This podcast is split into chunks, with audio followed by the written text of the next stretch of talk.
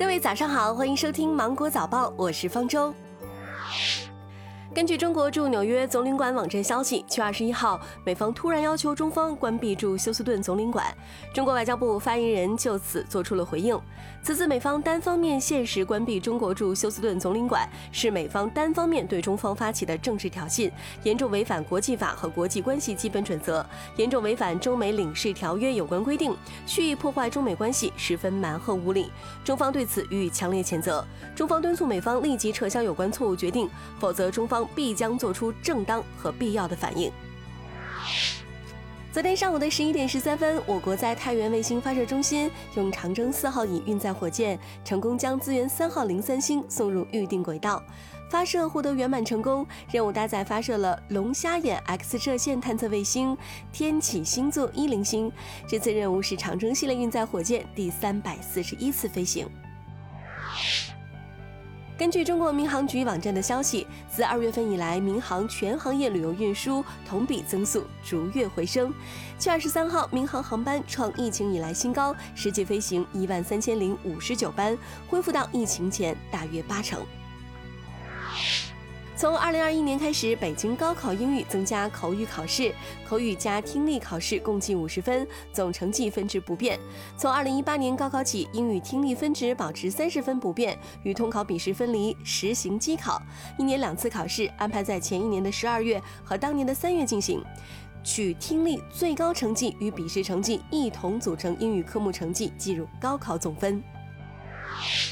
针对山西省文旅厅一名干部出租房屋并安装偷拍设备偷拍女租客的事件，山西省文旅厅发布消息称，经研究决定，已经给予王某龙免职处理。下一步，该厅将会根据司法机关查明的事实，依法依规进一步从严处理。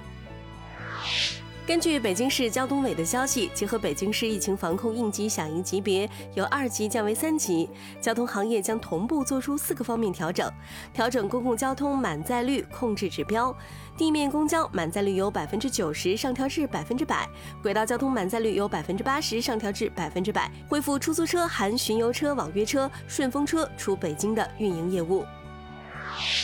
深圳市口岸办发布最新的通告，深圳市已经暂停实施深港互认隔离医学观察政策，在香港完成强制检疫十四天隔离之后，二十四小时内入境来深圳人员入境后需要接受十四天的隔离医学观察。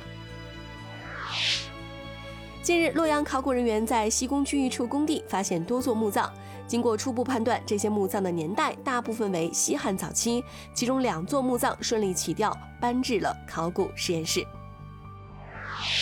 美国移民与海关执法局当地时间二十四号宣布，如果所在大学二零二零年秋季学期采取全面网上授课，将于今年秋季学期新入学国际学生将不会获得赴美签证，不得入境。因为新冠疫情的持续影响，F 一确认本赛季将不会在巴西、美国、墨西哥和加拿大举办大奖赛。皇马官方宣布，本泽马当选队内本赛季最佳球员，这也是他连续第二个赛季当选。本赛季，本泽马帮助球队夺得了西甲冠军，各项赛事出场四十七次，贡献了二十六粒进球和十一次助攻。在评选当中，他击败了队友巴尔韦德、拉莫斯、卡塞米罗和维尼修斯之后当选。